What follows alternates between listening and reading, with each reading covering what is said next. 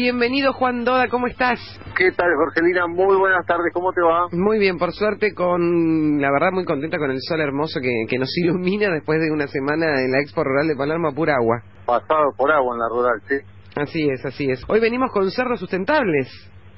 Sí, capítulo 117 del lote, cerdos sustentables, así lo titulé.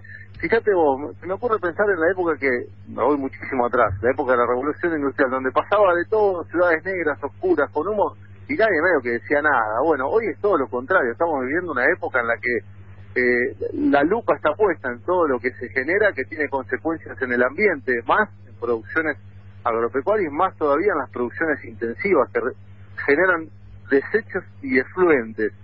Bueno, el gran desafío hoy, creo yo, de la producción es transformar esos desechos en insumos. Por ejemplo, la bosta en bioenergía, le hemos visto en algunos casos acá, los efluentes en biofertilizante, como es el caso de hoy.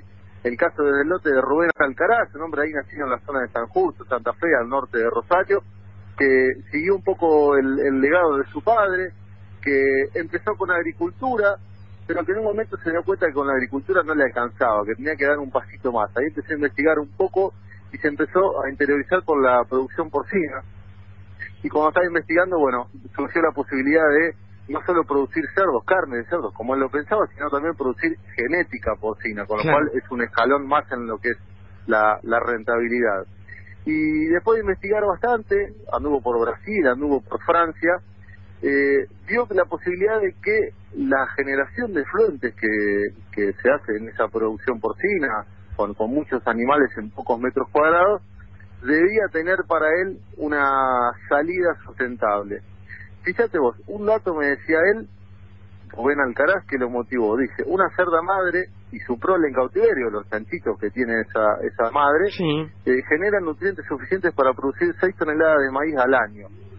Este es un dato que lo motivó a él a, a poder investigar más e incursionar en qué hacer con esos desechos. Mira, en el año 2012 empecé a implementar un sistema en el cual se evaporizan los efluentes este, con un estrato celulósico que tiene base cáscara de arroz y acerrín. ¿Cómo funciona el sistema, Jorgelina? Los efluentes van todos por, por caños este, subterráneos, llegan a, a, un a un contenedor y ahí pasan un enorme piletón que tiene acerrín y cáscara de arroz. Y eso se va, yo, Rubén me mandó unos videos, eso se va regando, por así decirlo, mientras una máquina una máquina, vale la pena decirlo, diseñada eh, por un argentino, lo va mezclando para que quede de manera homogénea un sustrato que, fíjate vos, el 95% de eso es líquido y se va evaporando, porque eso va tomando temperatura. Pero después, lo que queda, ese 5%, tiene materia orgánica, carbono, fósforo, nitrógeno y hasta potasio. Yo diría que esto es, Jorgelino, una especie de bomba nutricional. Claro. Después llega a los suelos. Si vos querés, lo podemos escuchar a continuación en el audio que generaba en la entrevista previa con Rubén Alcaraz, productor de genética porcina, que opina sobre el potencial de esta, de esta técnica que es fundamental para dar sustentabilidad al negocio porcino. Adelante.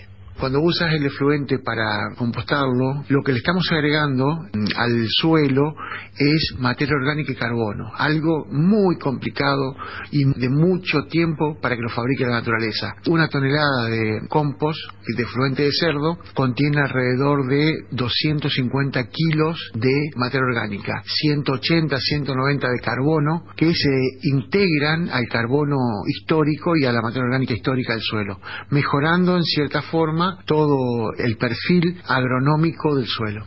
Yo creo que eso en el muy corto plazo se viene. Lamentablemente hoy en Argentina estamos pasando por un problema de precios con respecto al dólar, el precio de los granos dolarizados y el precio del cerdo especificado entonces nadie piensa en el efluente. Pero lamentablemente el efluente es la amenaza del negocio porcino. No tenemos todavía ni idea de la presión ambiental que pueden generarnos a las granjas. Tenemos que pensar que tengamos un efluente y ese efluente tiene un valor de mercado transformándolo, convirtiéndole en un fertilizante orgánico. Si multiplicás 8 litros de efluentes por día por cada cerdo que hay en Argentina, pasaríamos a tener un sector que generaría los fertilizantes ecológicos para producción en grandes extensiones.